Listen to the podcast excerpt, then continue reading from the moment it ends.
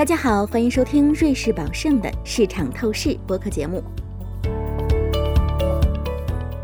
各位听众，大家好，欢迎收听今天的市场透视播客节目。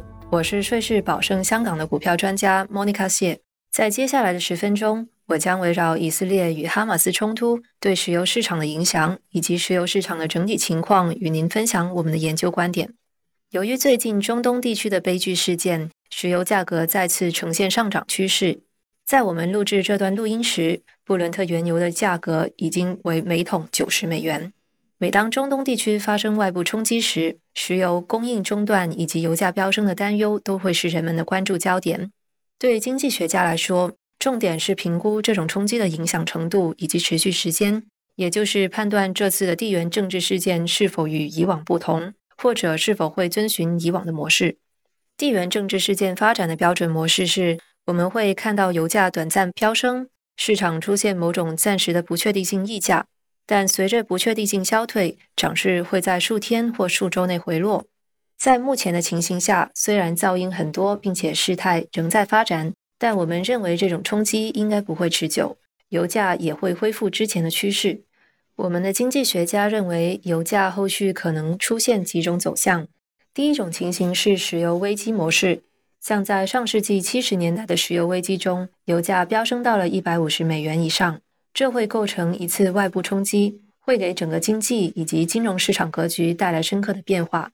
在这种情形中，冲突将进一步升级并蔓延到整个中东地区。我们认为这种情况发生的概率非常低，只有百分之五的可能性。第二种情形是暂时性的冲击模式，也就是油价涨势会控制在当前的价格水平，也就是九十到九十五美元之间，并且在数天或数周内回落。我们将这种暂时性冲击的概率定在百分之六十五左右。过去也曾有过先例，譬如二零零六年的黎巴嫩战争，以及二零零八年至二零一四年之间发生的三次加沙战争。第三种情形是政治关系发生逆转，在这种情形下，与中东邻国的冲突会有所激化，会有更多的制裁措施。美国和沙特的关系也会出现更大分歧，溢价持续的时间可能更长。我们可能会看到油价在十月之后至到年底持续处于当前的高位水平。我们估计这种情形发生的概率在百分之三十左右。中长期来看，市场情形也会出现一些新的变化，并且正在影响全球石油的供需情况。首先，全球石油库存正在减少，这是由石油政治推动的。自今年年初以来，沙特阿拉伯突然大幅减产，既出乎市场的预料，也没有必要。不过，我们也承认，到目前为止，石油减产对供应的影响并没有预期的那么严重。其次，是石油的消费需求非常强劲，这反映出了就业形势的强劲以及失业率处于极低的水平。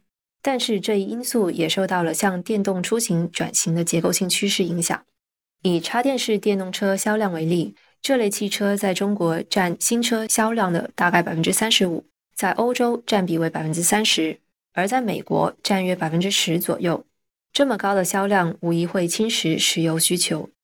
第三个因素是如同过山车般的市场情绪。今年夏天初期时，市场对油价极度悲观的态度，对冲基金在期货市场上持有大量的空头头寸。而现在市场情绪又变得极度乐观，对冲基金以及类似的机构又在期货市场上持有大量的多头头寸。在我们看来，这种市场情绪的迅速反转。是整个夏季油价反弹的主要驱动力。几周前，当油价向每桶九十美元攀升时，我们将观点调整为谨慎。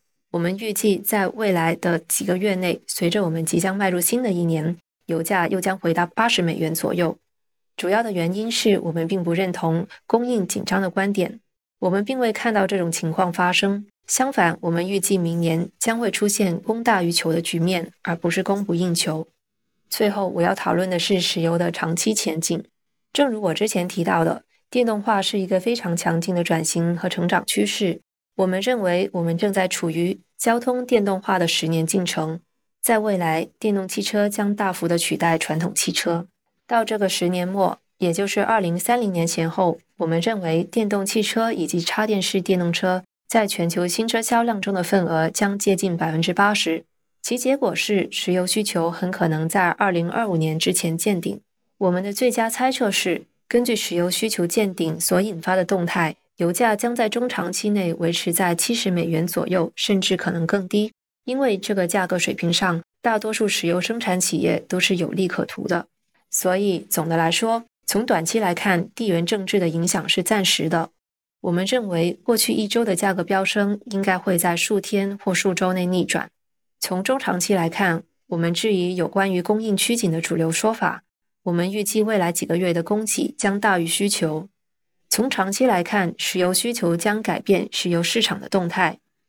亲爱的听众朋友们，以上就是我们今天的全部内容。希望你喜欢本次内容，欢迎点赞并关注我们的频道，收听更多精彩节目。我代表瑞士宝盛全体同仁，感谢您的收听，再见。感谢您收听瑞士宝盛的市场透视。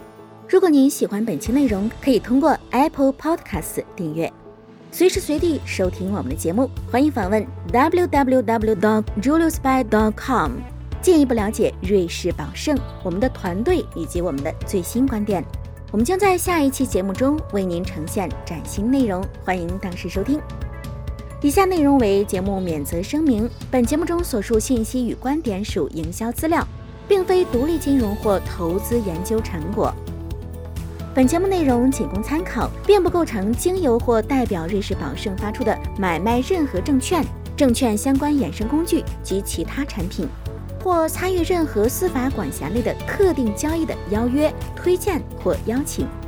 对因使用本节目内容而导致的任何损失，瑞士宝盛不承担任何责任。请访问 www.juliusby.com/legal/podcast，了解更多重要法律信息。